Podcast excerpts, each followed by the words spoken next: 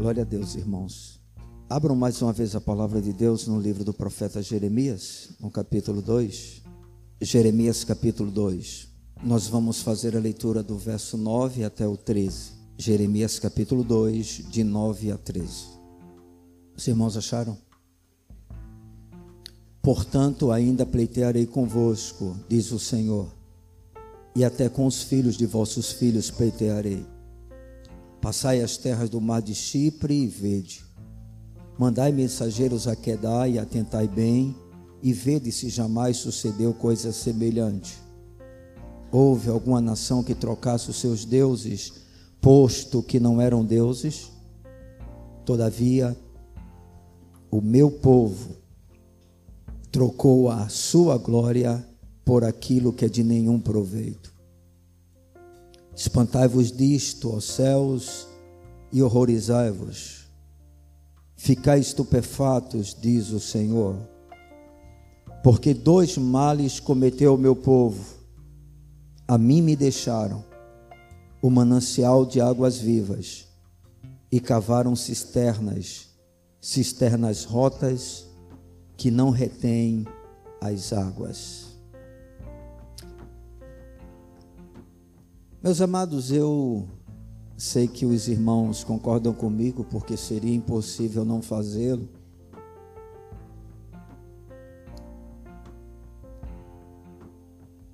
A gente sabe que não há nenhuma dúvida, né? De que uma das coisas mais necessárias para a nossa vida, para a nossa sobrevivência, é a água.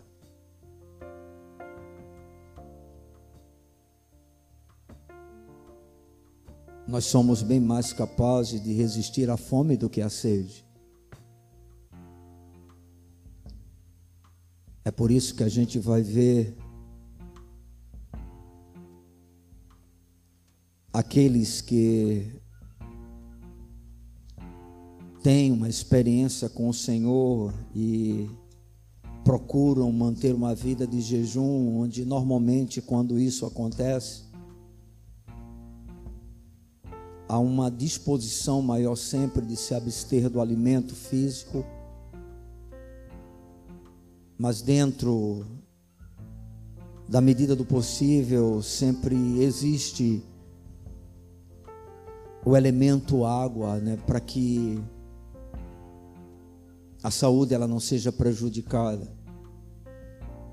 Na verdade, o nosso corpo se eu não me engano, né, eu já ouvi isso há muito tempo, eu acho em sala de aula faz muito tempo. Ele é composto bem mais de água do que de qualquer um outro elemento. E essa é a razão que quando nós estamos enfermos, dependendo da enfermidade, nós desidratamos rapidamente. E quando isso ocorre, se faz necessário normalmente a internação para que haja uma aplicação imediata de soro justamente para que o nosso organismo seja reidratado, ou seja, a água realmente é algo imprescindível né, para a nossa sobrevivência e também para que a gente possa ter uma boa saúde física. Se porventura a água que a gente toma ela não é saudável, nós vamos sofrer as consequências disso, nós vamos padecer terrivelmente. Então isso é algo indiscutível, é, é algo né, que o consenso é comum, que todos nós podemos concordar.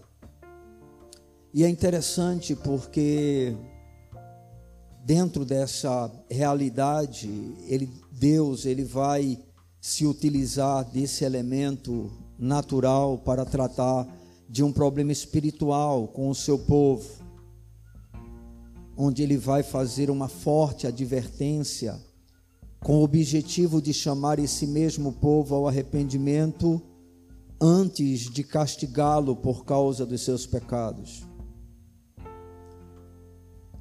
Quem já leu os livros proféticos já pôde perceber que praticamente todos eles são anúncios do juízo de Deus. Mas antes que o juízo venha, o Senhor adverte, chama atenção, repreende, exorta. Com qual objetivo? Produzir arrependimento. Não importa a maldade que o povo de Deus cometa, o Senhor sempre vai usar o mesmo método, ele sempre vai chamar esse povo de volta para ele. E com isso em mente, Deus ele vai apresentar a sua tristeza e descontentamento, afirmando que o seu povo havia cometido duas grandes transgressões. E é exatamente sobre esse assunto que nós gostaríamos de tratar nessa noite. O Senhor está extremamente triste. Afinal de contas, o Senhor ama o seu povo e sempre trabalha em favor desse mesmo povo para dar o melhor para ele. E é impressionante a inclinação e a tendência desse povo de após desfrutar os benefícios do Senhor, começar a abandoná-lo, a traí-lo, a deixá-lo. E o Senhor vai fazer justamente essa comparação, mostrando a aberração desse tipo de atitude, desse tipo de comportamento que é apresentado né, por parte daqueles que fazem parte ou se declaram fazer parte deste mesmo povo. No versículo de número 9, o Senhor começa dizendo: Portanto, ainda pleitearei convosco. A gente leu no capítulo de número 2, a partir do verso de número 1 até o 8, o Senhor justamente tratando com Israel, dizendo: vocês eram diferentes. Eu abençoei vocês. Quando vocês estavam no deserto, vocês tinham um comportamento comigo que é diferente do que vocês estão tendo agora. De uma forma tal que aqueles que se levantavam contra vocês, eles eram punidos. Eles eram vistos como culpados. Mas parece que depois que vocês foram abençoados, vocês mudaram o comportamento e vocês começaram a fazer coisas estranhas, me abandonando. E ele começa no versículo de número 9 dizendo o seguinte: Portanto, ainda pleitearei convosco, diz o Senhor. Mais ou menos assim: Olha, eu estou prestes a julgá-los, eu estou prestes a castigá-los, eu estou prestes a derramar a minha ira sobre vocês. Porque o caminho que vocês estão percorrendo não tem uma outra coisa para se fazer caso vocês não se voltem para mim.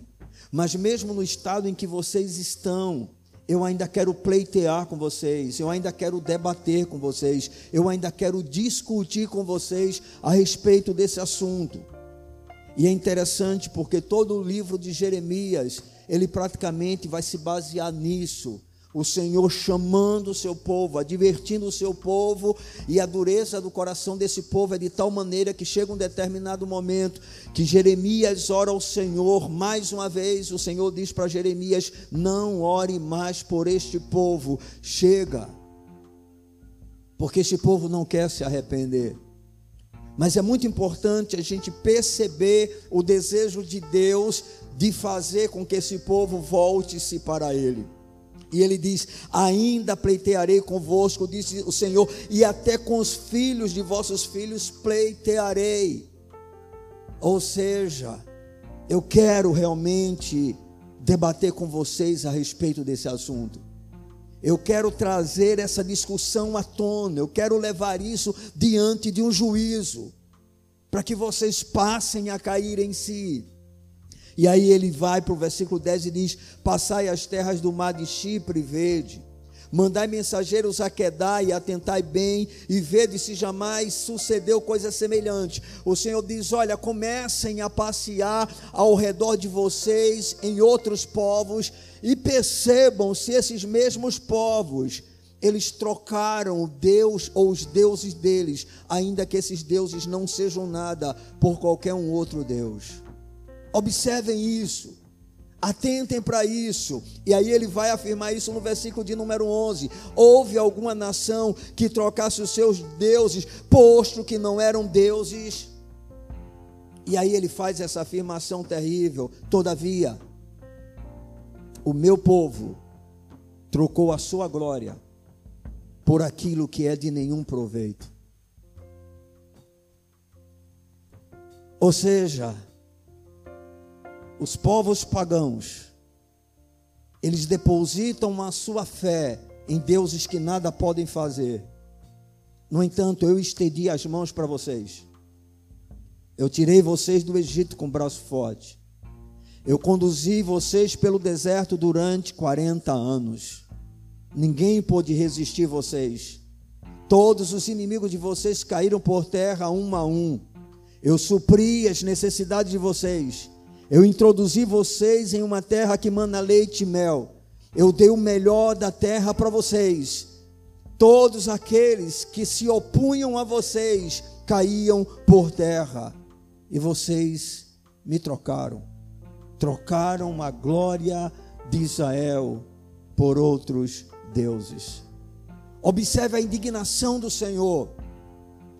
Observe como o Senhor está chateado com esse mesmo povo que se chamava pelo seu nome. É como se Deus estivesse dizendo como isso é possível. Enquanto as nações permanecem insistentemente servindo a Deus que nada podem fazer por elas, vocês me abandonaram, me deixaram, me trocaram por outros deuses.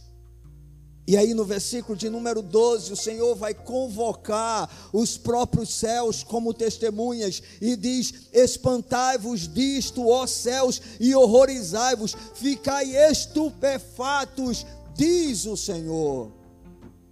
Ou seja, assombrem-se com o que está acontecendo, observem o que está acontecendo. E aí ele chega no verso de número 13 que é onde nós vamos nos concentrar um pouco mais nessa nossa reflexão. E aí o Senhor diz: Porque dois males cometeu o meu povo. Ó céus, fiquem horrorizados com isso, porque o meu povo, esse povo que eu tanto amo, esse povo que eu tenho feito tudo em favor dele, esse povo que nenhum outro povo é semelhante, porque está escrito lá no profeta Isaías: nunca se ouviu falar de um Deus que trabalha por aqueles que nele esperam. Fiquem espantados, ó céus, fiquem assustados, porque este povo cometeu dois males contra mim. E aí ele vai dizer quais são esses dois males. E o primeiro deles ele diz: A mim me deixaram o manancial de águas vivas. Aleluia. Eu fui trocado, eu fui substituído, eu fui abandonado pelo meu povo, mesmo sendo eu o manancial de águas vivas. Queridos, isso realmente é muito importante, porque Deus, ele vai se comparar exatamente como uma das principais necessidades que o homem possui. E qual é a necessidade que o homem possui? A necessidade de água. Segundo algumas pessoas afirmam, né? Elas dizem que a guerra no futuro será a guerra por água porque parece que vai haver uma escassez, né, onde a água existente não será suficiente para saciar a sede de toda a humanidade. E isso é algo que se especula que possa acontecer no futuro. E é por isso que tem tanta gente de olho no, na, na Amazônia, né? Porque é onde está se concentrado a maior quantidade de águas do mundo, assim como também outras riquezas né, que o nosso país possui. Mas agora o Senhor diz: Olha, vocês trocaram a mim, vocês me deixaram, e eu sou o manancial de águas vivas. O que isso quer dizer, irmãos? Isso quer dizer, isso significa que Deus é o autor de todas as bênçãos espirituais, como também das bênçãos físicas das bênçãos materiais. Ele é a fonte de água viva. Desse mesmo Deus, queridos, provém toda boa dádiva e todo dom perfeito. Ele é o Pai das luzes e aquele de onde emana toda a verdadeira felicidade. Somente esse Deus pode saciar a sede do homem. Não existe mais nada que possa fazê-lo. É por isso que o próprio Jesus vai convidar aqueles que têm sede, dizendo: aquele que tem sede, faça o que? Venham a mim e bebam. Porque eu tenho água para saciar a sede de vocês. O livro de Apocalipse, um dos últimos versículos, vai falar a respeito disso. Quem tem sede, venha e beba. Beba de graça da água da vida. Ou seja, somente Deus pode saciar a sede do homem. Mas, amados, é compreensível para aqueles que estão lá fora, que não desejem, é, desejam esta água. Mas agora o Senhor está falando com o seu povo. Esse mesmo povo que já tinha provado dessa água, que tinha experimentado dela, que sabia os efeitos dela, que conhecia o poder dela, e o Senhor está dizendo: vocês me deixaram. Vocês deixaram o manancial de águas vivas de vocês. E esse é o primeiro mal que vocês têm cometido, me abandonando, me deixando. E uma coisa, irmãos, que sempre me chama a atenção quando eu leio os apelos do Senhor para o seu próprio povo, é porque verbalmente falando, esse povo nunca abandonou o Senhor mesmo nos períodos de maiores idolatrias. Esse povo continuava dizendo: Yahvé é Deus. Eles normalmente permaneciam no templo, eles continuavam oferecendo sacrifícios, eles continuavam festejando ao Senhor. Ou seja, verbalmente eles nunca negavam que o Senhor era o Senhor da vida deles. Pelo contrário, a gente vai ver o livro do profeta Oséias, quando eh, eh, o, profeta falando sobre a experiência de Israel, é como se Israel dissesse assim: não, nós estamos mal, mas na hora que a gente clamar a Yahvé, Ele virá nos socorrer, Ele virá nos, nos sarar, Ele virá nos curar. No terceiro dia Ele fará isso. Eles tinham uma convicção tão grande que era povo de Deus, que eles acreditavam que pelo simples fato de existir o templo lá em Jerusalém, eles estavam seguros. Eles eram a nação eleita. Eles eram um povo da aliança, eles eram os descendentes físicos de Abraão. A gente vai ver isso nas, experiências dos judeus da época de Cristo. Nós temos por pai Abraão. Nós somos eleitos, nós somos o povo da aliança. E aí o Senhor está dizendo para esse mesmo povo: que na sua obstinação insistem em andar distante de Deus, ainda que o chamando de Senhor, ainda que o chamando de Salvador. Ele diz: vocês têm cometido dois males, e o primeiro deles é: vocês me abandonaram o manancial de águas vivas, ou seja, eu sou a maior necessidade de vocês e vocês me deixaram. Eu sou aquele que tenho as boas dádivas para vocês. Eu sou o Deus abençoador. Eu sou o Deus que é pura luz. e vocês simplesmente me abandonaram. É realmente incrível, queridos, porque deixar esse Deus, segundo as suas próprias palavras, é uma verdadeira loucura, é um ato de insanidade. Mas é o que o Senhor está procurando dizer. Vocês enlouqueceram, vocês perderam o juízo. O que é que está acontecendo com vocês? Que foi que eu fiz contra vocês? Para que vocês estivessem agindo da maneira como vocês estão? Para que o comportamento de vocês fosse uma afronta à minha santidade?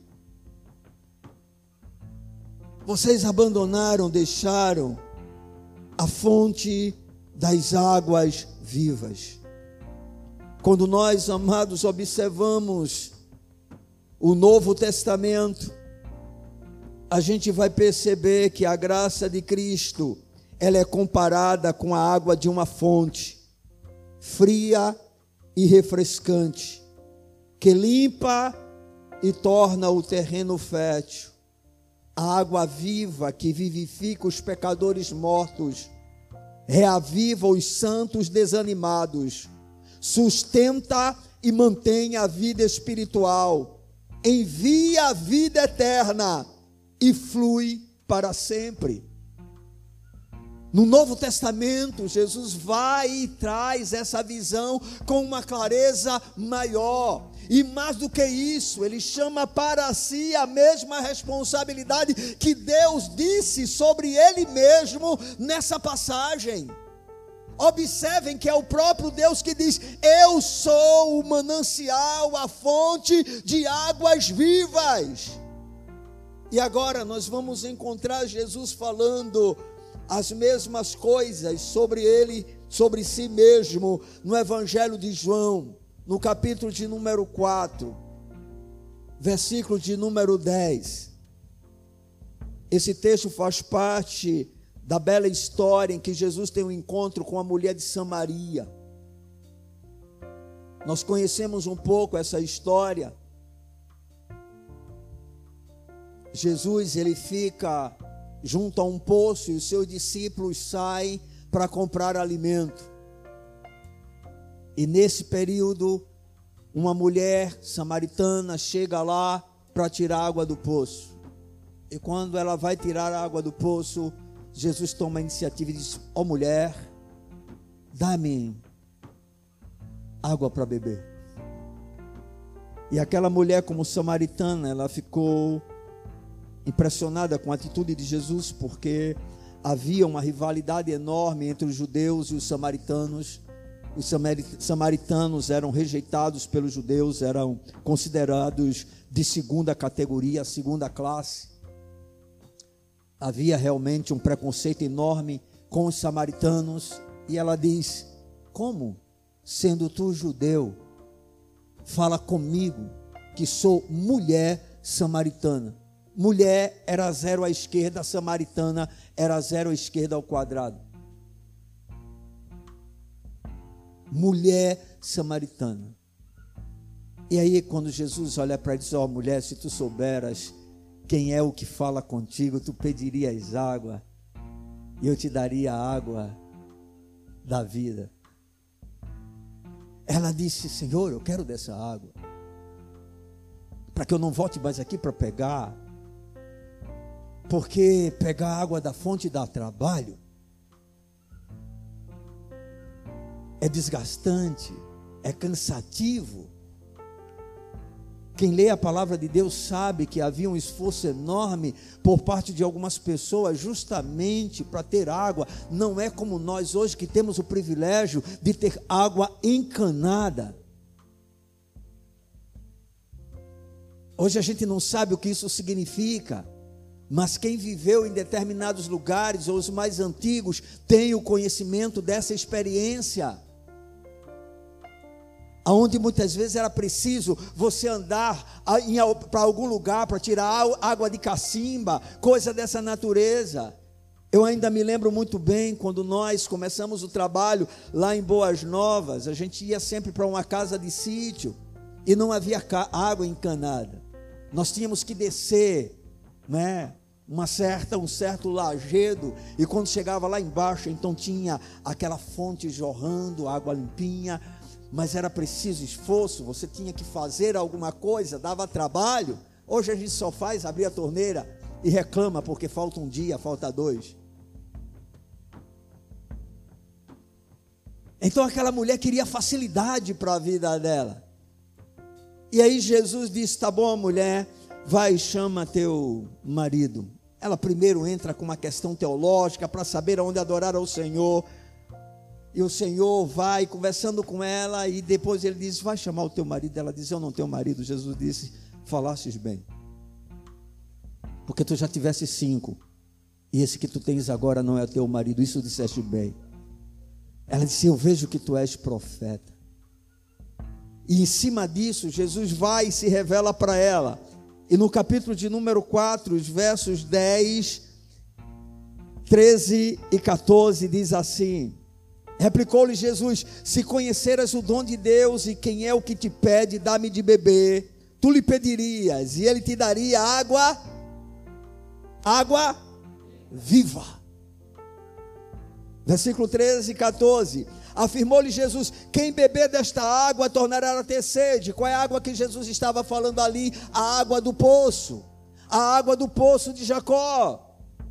E ele diz: quem tomar dessa água vai voltar a ter sede. Mas no versículo 14 ele afirma: aquele, porém, que beber da água que eu lhe der, nunca mais terá sede. Pelo contrário, a água que eu lhe der será nele uma fonte a jorrar para a vida eterna. Jesus está dizendo: eu tenho a água que você precisa. Mas não é essa água que você bebe e logo em seguida está com sede de novo. A que eu lhe der, você terá uma fonte de água viva em você. Eu tenho essa água para você. Eu sou essa água para você. Capítulo de número 7, versos 37 e 38. Nós temos aqui uma outra declaração de Jesus.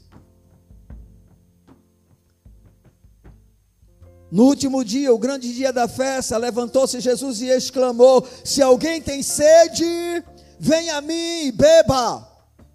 Quem crê em mim, como diz a Escritura, do seu interior fluirão rios de água viva. Jesus está dizendo: Eu sou essa fonte.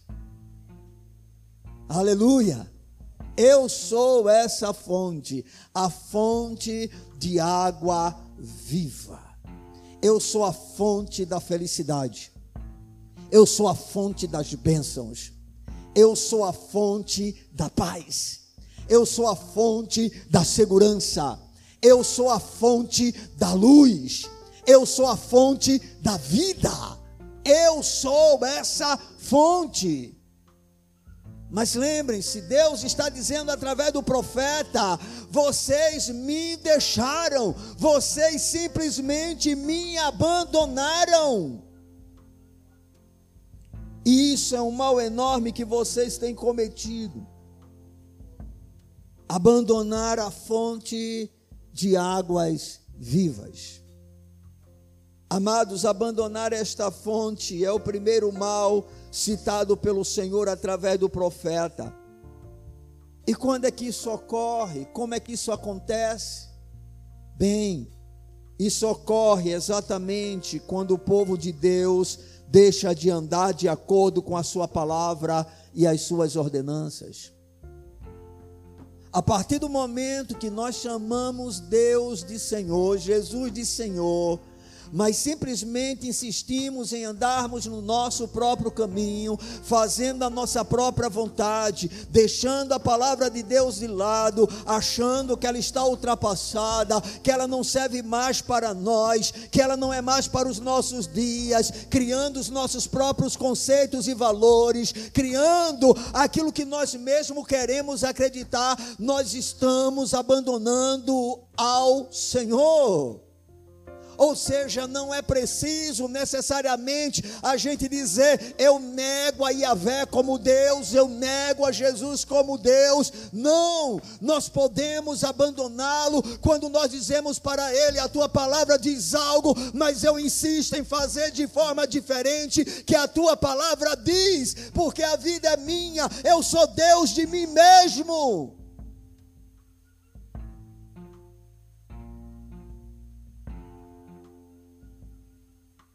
Isso significa abandonar ao Senhor.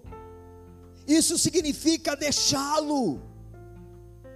E assim muitos de nós temos procedido para com esse Deus. Ah, abandonar ao Senhor, queridos, é quando nós, como seu povo, deixamos de buscá-lo diariamente. A gente precisa de água todo dia. Amém? Ela é uma necessidade do nosso corpo. E ela serve tanto para saciar a nossa sede, como para nos dar justamente um funcionamento dos nossos órgãos em perfeito estado, em perfeita harmonia. Existem até conselhos de que se tome mais de dois litros de água né, por dia. Por quê? Porque é saudável. Porque hidrata bem o corpo porque faz com que os rins funcionem adequadamente, evitando cálculo renal, evitando problemas mais sérios no organismo.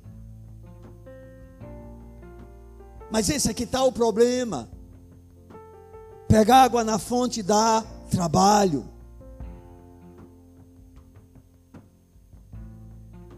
E muitos de nós simplesmente não buscamos ao Senhor todos os dias, através da Sua palavra, através da oração, não desenvolvemos uma relação com Ele diária. Deus não quer ser buscado apenas em determinados momentos da nossa vida, Ele quer ser buscado todos os dias, porque Ele é a água que sacia a nossa sede. Se porventura Ele não nos saciar, alguma outra coisa vai fazer. E é por isso que muitos de nós vivemos atrás de outras coisas, justamente porque o temos abandonado.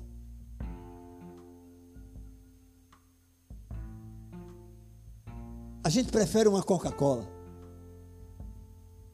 a gente prefere um refrigerante, mas nada pode substituir a água. Nada. Ela é imprescindível, ela é necessária.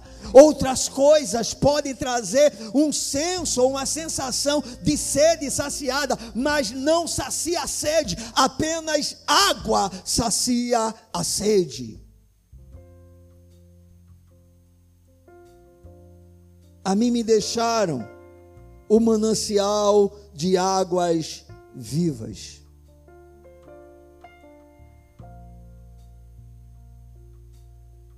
Ainda pleitearei convosco, diz o Senhor.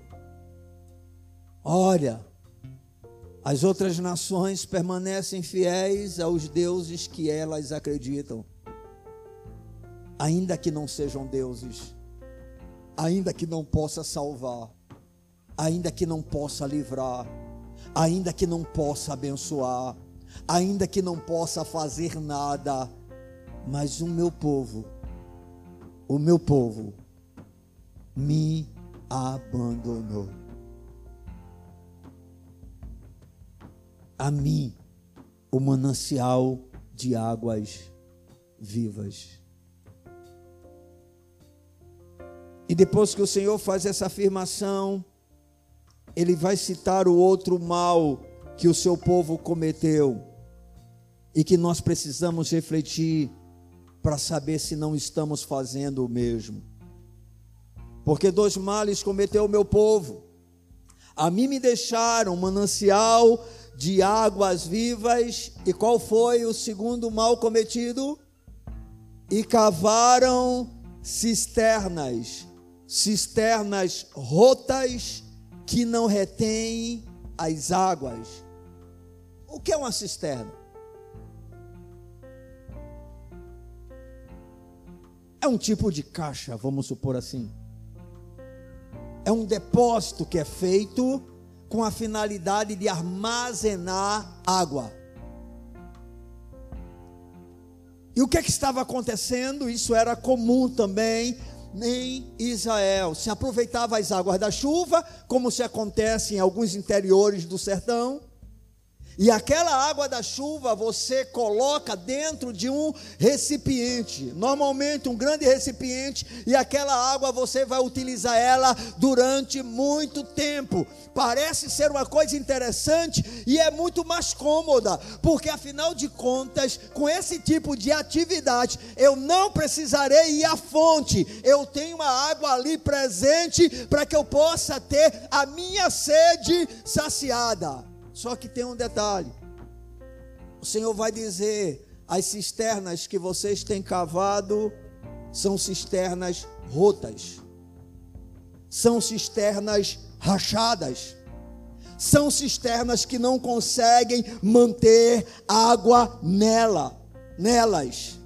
E com um detalhe, irmãos, que nós precisamos entender é que uma cisterna, ainda que você consiga acumular uma quantidade de água significante, dependendo do tempo que essa água ali estiver presente, ela vai apodrecer, o lodo vai danificar, vai se criar determinadas coisas nela que ela se tornará quase que insuportável. Mas o povo de Israel estava fazendo isso em relação ao seu Deus. É como se dissesse assim: Nós não queremos ter o trabalho de precisar ir à fonte. Nós vamos construir as nossas próprias cisternas. Vocês já notaram que nós estamos sempre atrás de facilidade? E de certa maneira é bom, não é verdade? Algumas coisas são boas, mas deixa eu lhe dizer uma coisa: quando se trata de Deus, Ele é sempre o melhor. Ele dá mais trabalho, mas é o melhor. Amém? Normalmente tudo que dá trabalho é melhor. Você já pensou o quão saudáveis nós poderíamos ser se porventura, ao invés de recebermos essa água cheia de cloro, cheia de mistura, cheia de veneno, muitas vezes nós tivéssemos fontes de águas vivas? Hoje isso é praticamente impossível nas cidades. Mas quem vive no campo sabe muito bem o que isso significa. E aí o Senhor está dizendo: vocês me deixaram, vocês me abandonaram a fonte de águas vivas e fizeram outra coisa. Vocês começaram a construir cisternas rotas que não podem reter as águas.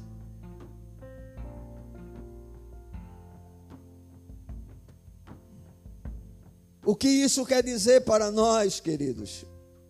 O que significa cavar cisternas rotas. Isso, queridos, ocorre quando nós depositamos a nossa confiança em qualquer coisa que não seja Deus. Sempre que nós estamos depositando a nossa confiança em qualquer coisa que não seja Deus, nós estamos cavando cisternas rotas, rachadas, que não podem reter as águas. E ainda que traga uma aparente facilidade para nós, essas águas não prestam, não são saudáveis, não são puras.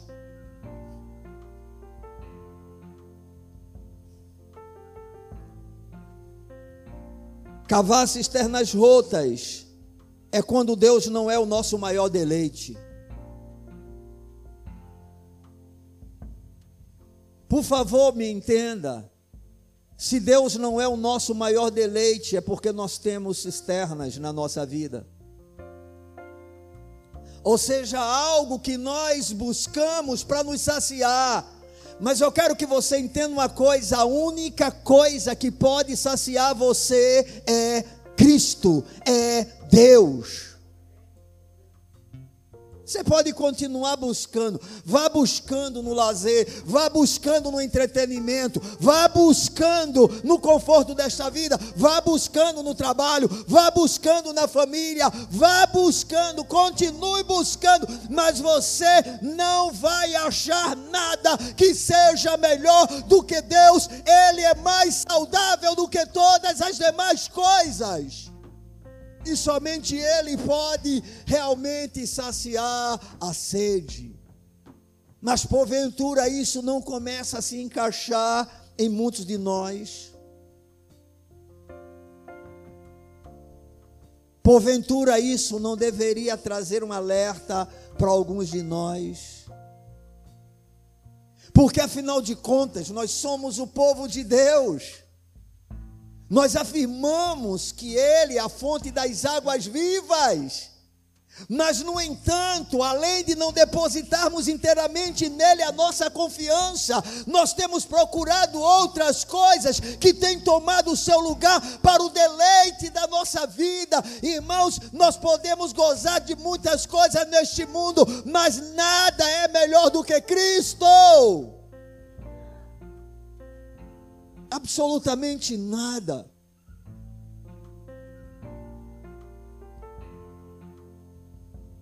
E quando qualquer coisa toma este lugar, significa que nós estamos cavando cisternas rotas, nós estamos abandonando o nosso Senhor, a fonte de águas vivas.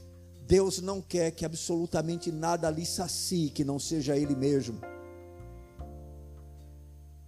porque você nunca se sentirá saciado se não for com Deus.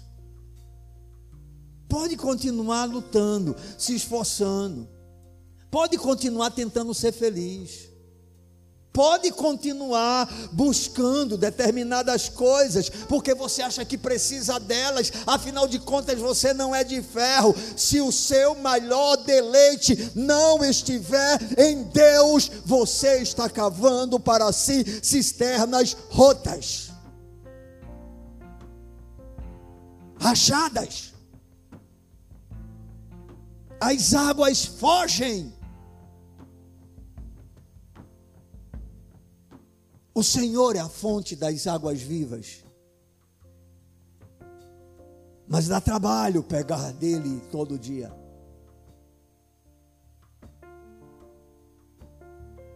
Às vezes a gente quer uma coisa mais simples, mais fácil, mas o método dele não mudou. Permanece o mesmo. Jesus continua dizendo: quem tem sede, vem a mim e beba.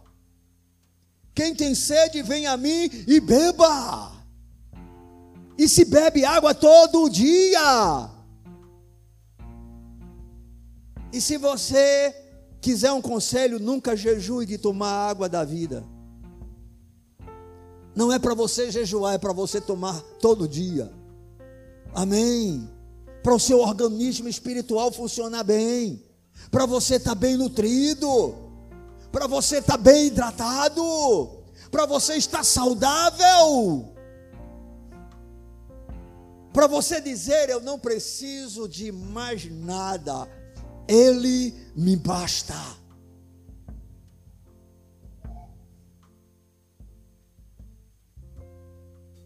Cavar cisternas, querido, é quando nós desejamos qualquer coisa mais do que Deus. Se você deseja qualquer coisa mais do que Deus, eu lamento lhe dizer, mas você tem cavado cisternas rotas e você tem abandonado a fonte de águas vivas.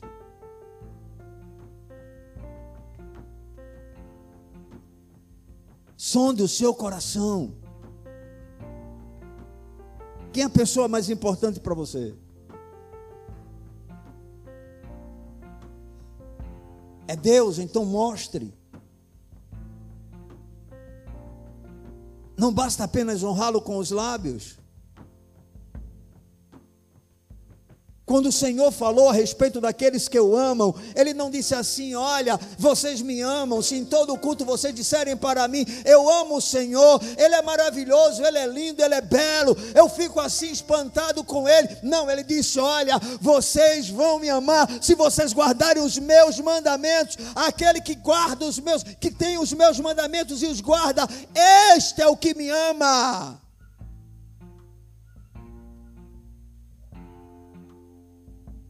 Eu sei que o nosso amor ele é imperfeito. O amor perfeito é o único é o de Deus.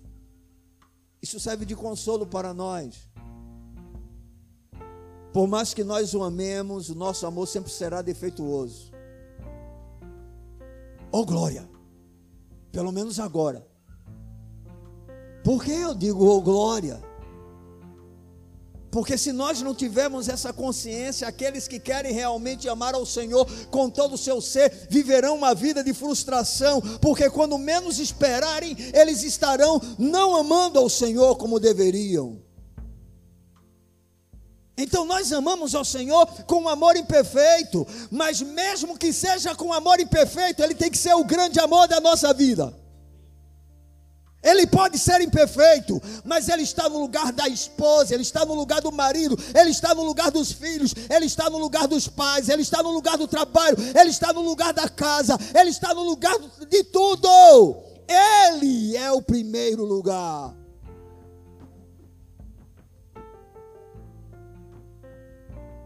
Quando você deseja, deseja qualquer coisa mais do que a Deus, você está cavando para você uma cisterna rachada.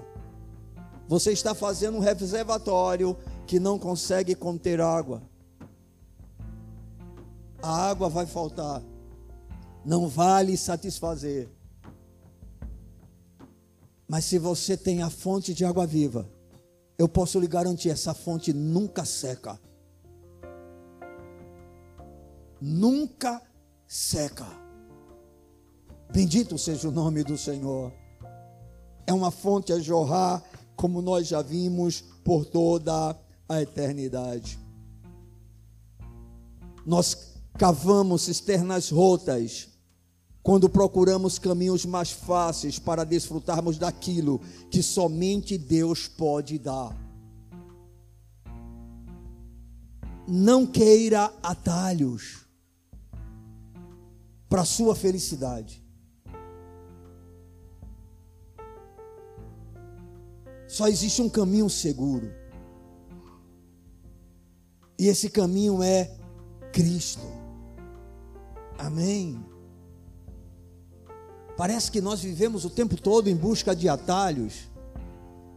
Ah, se eu conseguir isso, eu serei mais feliz. Ah, se eu tiver isso, eu serei mais feliz. Se Deus me der isso, eu serei mais feliz. Você está em busca de atalhos. Quem tem o Senhor já tem a felicidade. Isso não exclui momentos de tristeza. Isso não exclui momentos de lutas e de dores. Mas você sabe que já encontrou a razão de ser feliz.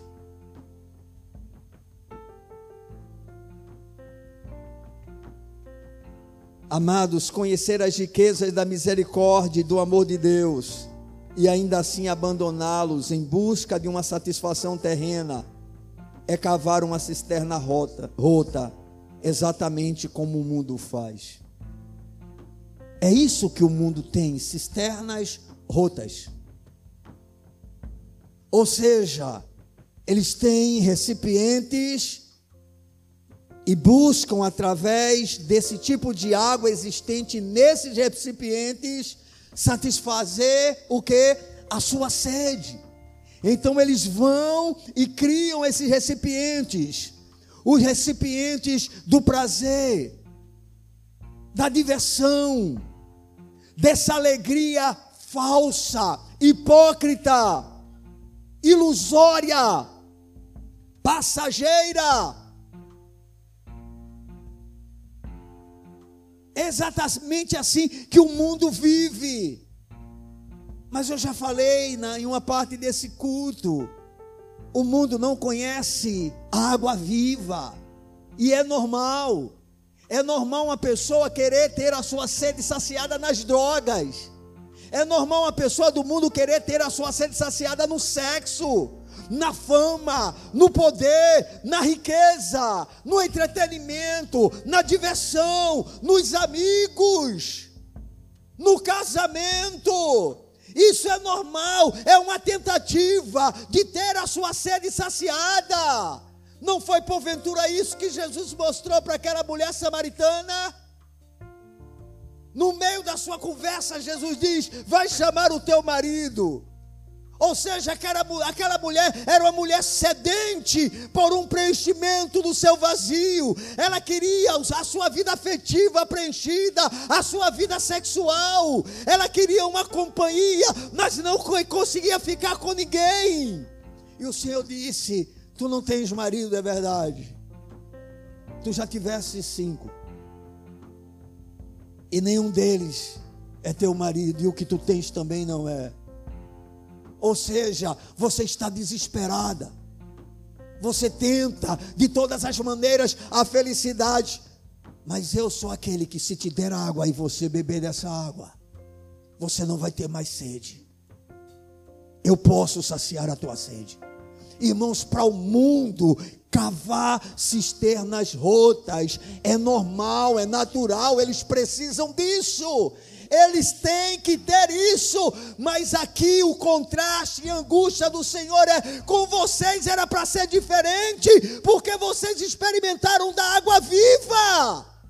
Vocês beberam de uma água fresca, de uma água pura, de uma água limpa, de uma água que refrigera, que sacia a sede. E vocês me abandonaram. E vocês ainda fizeram pior, começaram a cavar cisternas rotas. No contexto desse dessa palavra profética, o significado mais provável quando o Senhor falou isso é porque Israel começava a depositar a sua confiança na Síria e no Egito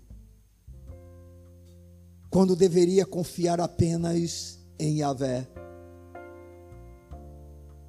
Começava a querer confiar nos deuses destas nações, quando deveria confiar apenas no Deus de Israel. Oh, meus amados, você diz, mas bem, não é a nossa situação, é só que de maneira diferente. Quantos de nós já não confiamos mais no Senhor como deveríamos? Confiamos no nosso braço, na nossa força. Confiamos na ajuda de A, de B e de C e não nele. Criamos deuses. Que é isso, pastor? Nós temos hoje deuses, o Deus chamado dinheiro, o Deus chamado entretenimento, o Deus chamado lazer. Ou seja, estamos cavando cisternas rotas que não pode reter as águas. E mesmo que retenha, não são águas vivas. Sabe o que significa água viva? É que ela nunca está parada, ela está sempre brotando. É diferente de uma água parada. Uma água parada, ela simplesmente vai apodrecendo. Mas a água viva está sempre sendo o que? Renovada, renovada, renovada, renovada. Mas não se esqueçam, a água viva dá trabalho. Água viva tem que ir para o poço. Água viva você tem que descer para pegar. Água viva você tem que se esforçar. Água viva você tem que desejar. E a cisterna não é mais fácil, porque ela começa com um trabalho puramente humano. E aí você vai depender da chuva, a chuva cai, você retém aquela água por um tempo, mas aí o pior ainda é que a, a cisterna é rachada, ou seja, não vai conter a água por muito tempo. E de onde se tira e não se coloca, o que é que acontece? acaba, mas fonte de água viva nunca acaba. Essa é que é a grande questão, irmãos. Algumas pessoas, por exemplo, querem, têm essa experiência na vida espiritual. Elas acham, por exemplo, que com o culto de domingo, né? Ou então ela diz: Hoje eu vou ler a palavra. Ela lê 30 capítulos da Bíblia. Aí ela passa a semana sem ler a Bíblia, porque ela já acumulou. Ela pegou da chuva, encheu o reservatório, entendeu? Aí, graças a Deus, já li a semana toda de Bíblia. Oh, tolice! A água tem que ser nova todo dia. Precisa trabalho, precisa esforço.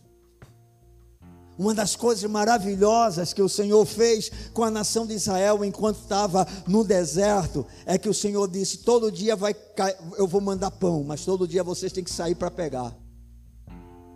Aí teve uns engraçados que começaram a pegar de tuia, disse: que eu vou sair todo dia. Eu sou besta. Eu vou é fazer logo um depósito aqui de pão. Aí o que é que aconteceu quando eles fizeram isso? Apodreceu tudo. E o Senhor disse: Eu quero que vocês peguem todo dia. Aí vem Jesus dizer: Eu sou o pão da vida. Eu quero que vocês comam de mim todo dia. Eu sou a água da vida. Eu quero que vocês bebam de mim todo dia. Todo dia. Seja um pinguço espiritual. Seja um cachaceiro de água viva. Você está entendendo? O que é que o cachaceiro faz? Ele bebe para dormir e acorda para beber. Eu fico muitas vezes na estação Afogados e eu fico impressionado, irmão. O que tem de pinguço na porta da estação, eles já montaram casa lá, tá entendendo? Já estão vendendo até os locais, né? Repassando o imóvel. Mas é uma coisa impressionante. Eles acordam cedinho, né? Porque tem que sair do local, mas aí já começa a se reunir. Quando menos espera, chega a primeira garrafa de cachaça. E aí eles, tum, tum, Pode faltar tudo, meu velho, não falta cana não. E é incrível. Ninguém deixa de dar para o caba beber. É impressionante. É cana todo dia. Aí toma um bocado de, de, de birita. Quando menos espera, né? Já está todo cansado. Aí dorme um pouquinho. Quando acorda é para quê? Cana de novo. Você já imaginou se os crentes fossem caneiro por Jesus?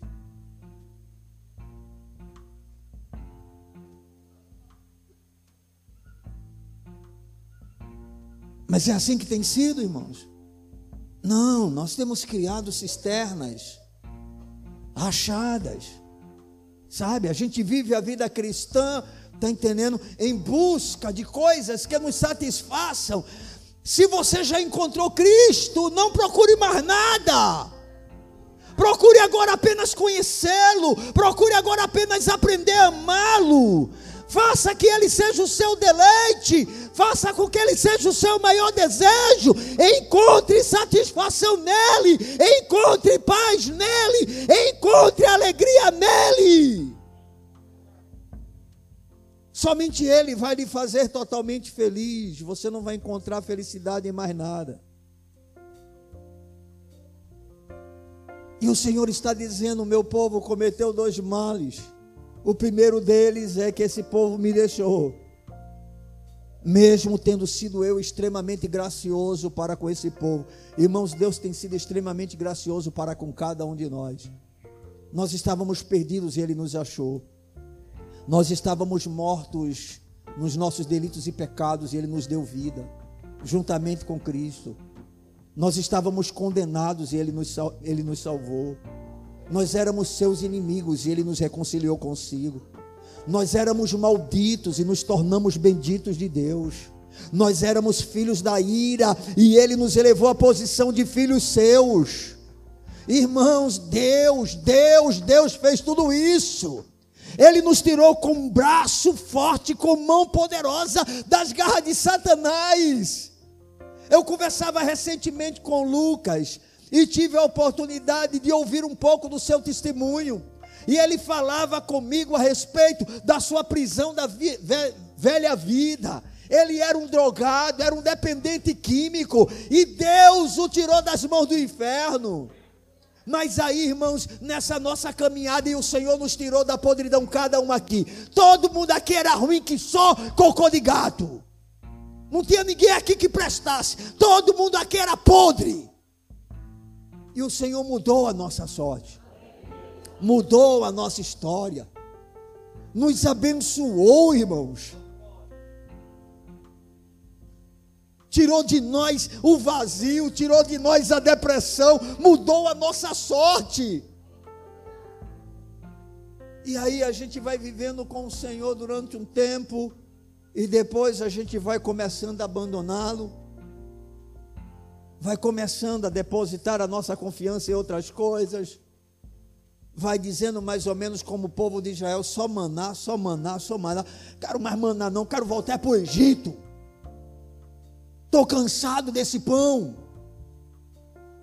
Eu quero comer alho, eu quero comer peixe, eu quero comer cebola. Eu estou insatisfeito. Não deveríamos ter insatisfação, irmãos. Porque o Senhor é tão bom que a gente não precisa reclamar, na hora certa ele dá, ele dá codornizes na hora certa, irmão. Ele nos bota em uma terra que manda leite e mel. O nosso Deus tem prazer em nos abençoar, irmãos. Nós não precisamos forçar nada, nós não precisamos passar à frente dele, nós não precisamos cavar a cisterna rota. É só tomar da fonte, é só tomar da fonte, é priorizá-lo, é colocá-lo acima de todas as coisas, é desejá-lo, é amá-lo o que vier como consequência, Ele o louvor, a honra e a glória. Se não tivermos mais nada, nós temos Ele, estamos satisfeitos.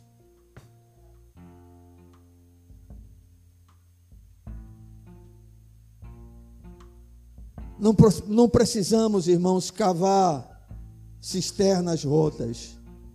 E eu insisto com vocês, conhecer as riquezas da misericórdia e do amor desse Deus e ainda assim abandonar tudo isso em busca de uma satisfação terrena é cavar uma cisterna rota, da mesma forma como o mundo faz. É beber de uma água que, além de não saciar a sede, ainda adoece e produz morte espiritual. Todo aquele que começa a cavar cisterna rota, sem perceber, gradativamente vai morrendo espiritualmente quando a gente vai buscando outras coisas que nos satisfaçam, deixando de lado o que é prioridade para nós, gradativamente nós vamos morrendo espiritualmente falando. E é interessante, quanto mais a gente cava a cisterna, mais a gente quer novas cisternas.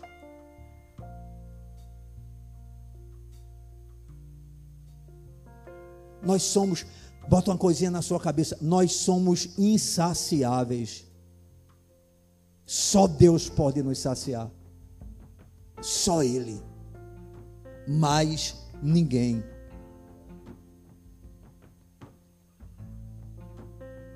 Cavar cisternas rotas, amados, é um ato de infidelidade e ingratidão para com Deus. E isso revela loucura e insensatez. Não seja um nécio, não seja um louco, não seja um insensato. Você tem a fonte de água viva. Eu vou repetir: você tem a fonte de água viva. Nada nessa vida deve te oprimir, você tem uma fonte de água viva. Se você tiver que ficar oprimido por alguma coisa, fique com você mesmo, com os seus próprios pecados, se angustie por eles de que se queixa, pois, o homem ainda, queixe-se dos seus próprios pecados. Precisamos acabar com qualquer lamento na nossa vida que não seja o nosso próprio pecado. Precisamos acabar com qualquer lamento na nossa vida que não seja lamento com a nossa condição espiritual. Não temos o que nos lamentar. Pare de querer comparar a sua vida, a sua alegria, com a alegria falsa e hipócrita daqueles que estão no mundo e de muitos que mostram dentro da igreja apenas uma parte da vida, que é a menor parte. E não interessa. Eu sou sincero com vocês. Eu evito o máximo de postar qualquer coisa que gere nas pessoas um tipo de desejo que pode entristecê-las.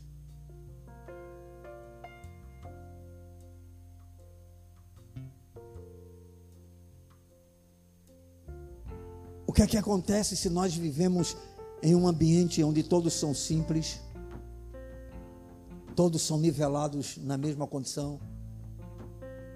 Ninguém tem um padrão maior e todo mundo vai estar feliz. É por isso que quando você chega nesses lugares muito pobres, você vê os meninos tudo rindo, tudo brincando. Você vê as pessoas muitas vezes bem alegres. Mas quando alguém começa a ter alguma coisa a mais, o outro já começa a ficar com inveja, já começa a desejar aquilo que o outro tem, já começa a murmurar porque não tem, já começa a se lamentar e ele acha que aquilo é ser feliz, aquilo é ser alegre, e muitas vezes é apenas uma faça.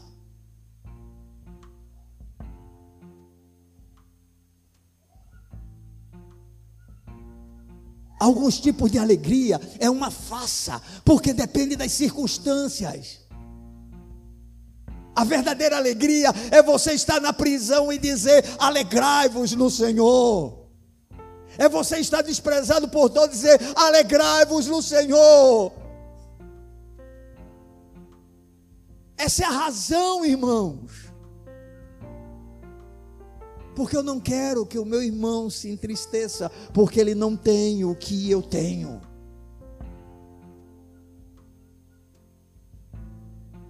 Eu não faço questão disso.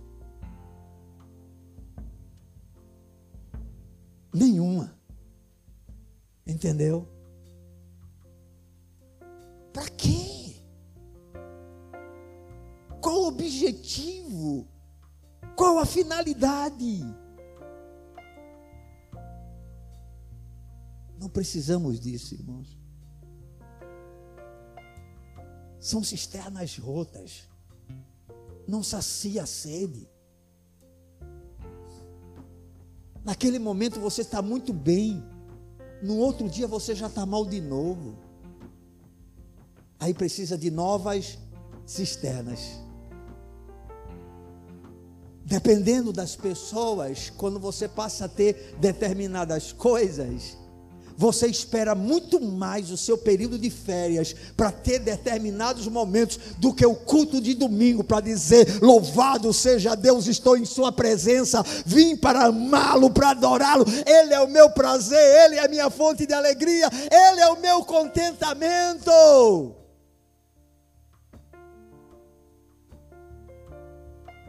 Como somos pobres e o Senhor está divertindo o seu povo. Vocês cometeram dois males, mas o que é que eu fiz contra vocês? O que é que eu fiz para que vocês me abandonem?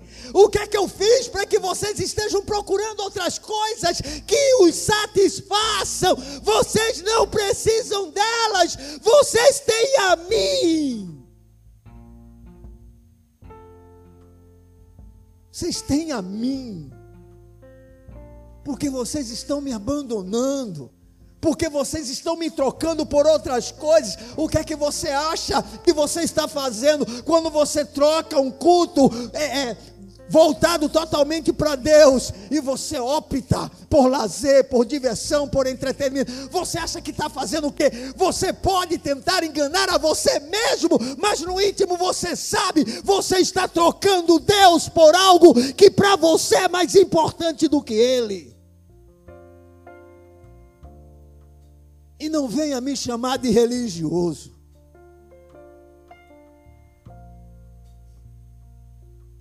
Isso não é religiosidade. É consciência de que há algo muito melhor do que qualquer coisa que Ele mesmo possa me dar. Deus é o melhor.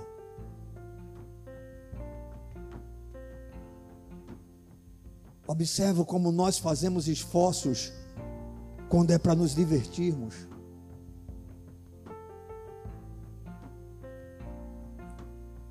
e com pouco esforços fazemos quando é para servirmos e amarmos ao Senhor.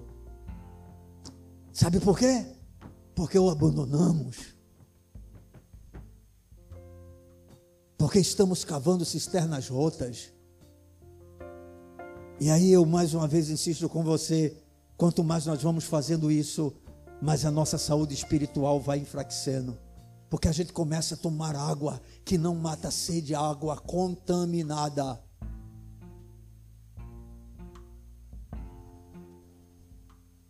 E Deus está nos advertindo nessa noite.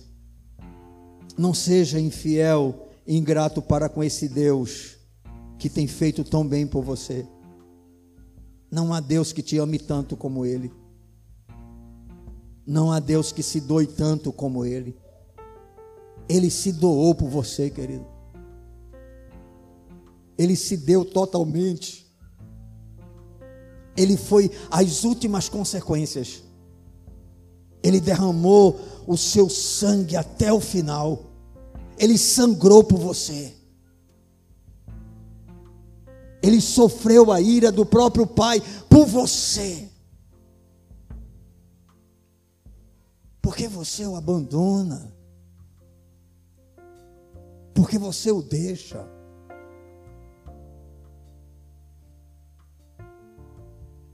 Porque você está cavando cisternas rotas para você. O que é que você precisa mais além dele?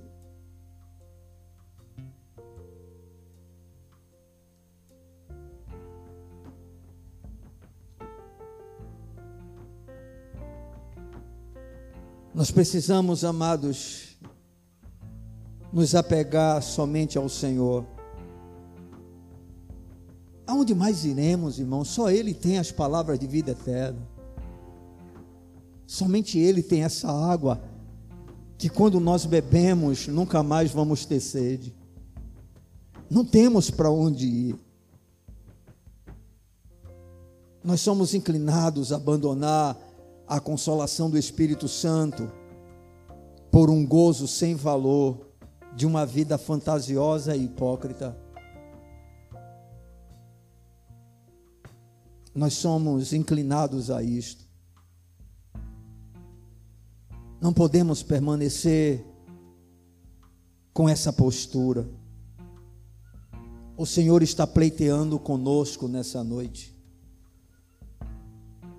Ele está nos chamando a atenção e dizendo: observem, as nações, os pagãos, eles têm trocado os seus deuses, mas nós temos trocado nosso, temos o abandonado, ainda que dele só venha o bem, ainda que ele só faça nos abençoar.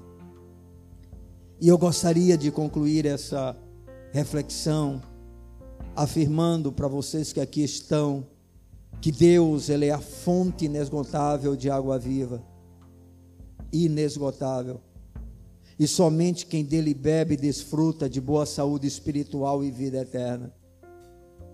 Procurar encontrar nas coisas deste mundo a satisfação que apenas em Deus pode ser achada, significa deixá-lo e cavar para si mesmo cisternas rotas que não podem reter as águas. Esses são os males que fazemos para Deus e que nós precisamos evitá-los. Tomemos cuidado com o nosso coração. Não abandone o Senhor que tanto te ama.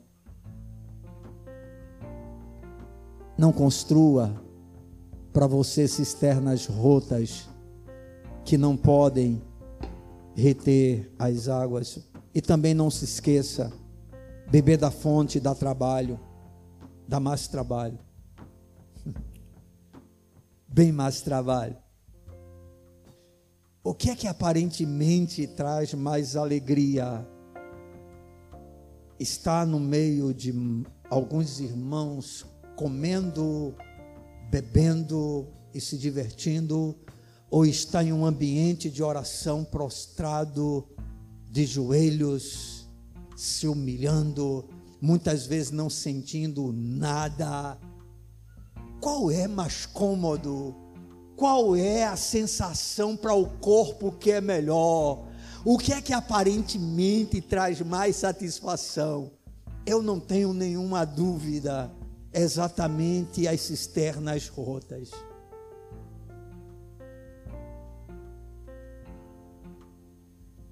Mas não sacia a sede.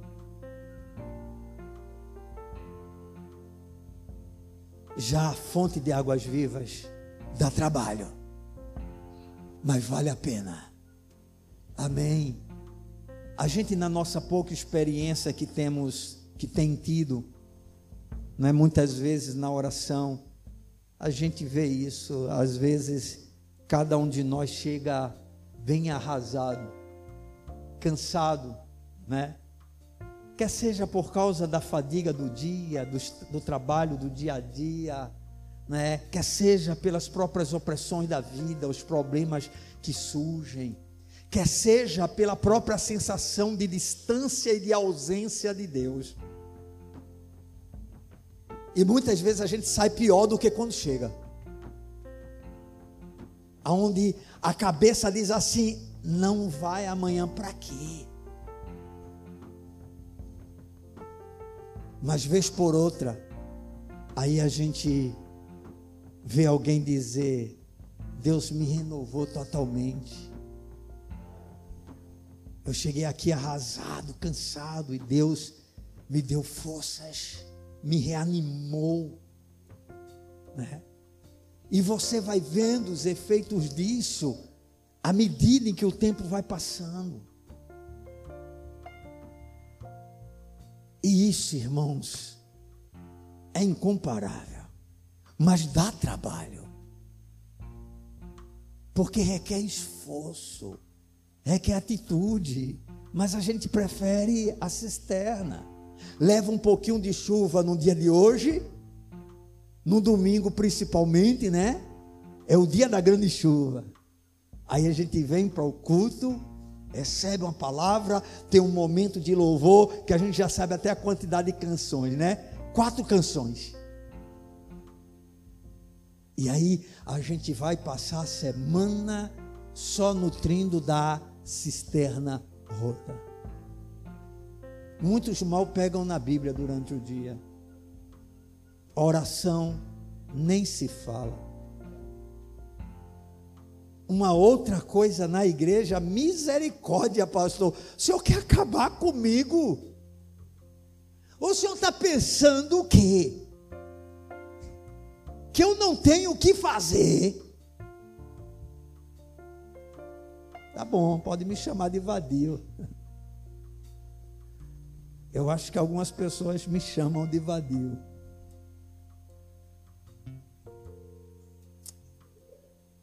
Há uma água, irmãos, que sacia a sede, sabe? E é ela que lhe dá condições de você estar preparado para enfrentar o deserto você não é camelo que enche o tanque pode caminhar 40 dias. Você é um cristão. Você tem que beber todo dia. E a fonte, mesmo no deserto, ela não seca. E a água é viva. Amém. Que o nosso bom Deus nos ajude, a fim de podermos refletir sobre esta palavra e que, diferentemente da nação de Israel, que endureceu o seu coração e se rebelou contra o Senhor ao ponto do Senhor mandá-la para o cativeiro babilônico, isso não ocorra conosco, que ao invés de castigados pelo Senhor, nós possamos desfrutar das suas bênçãos para a glória dele. Amém. Vamos ficar de pé na presença desse Deus.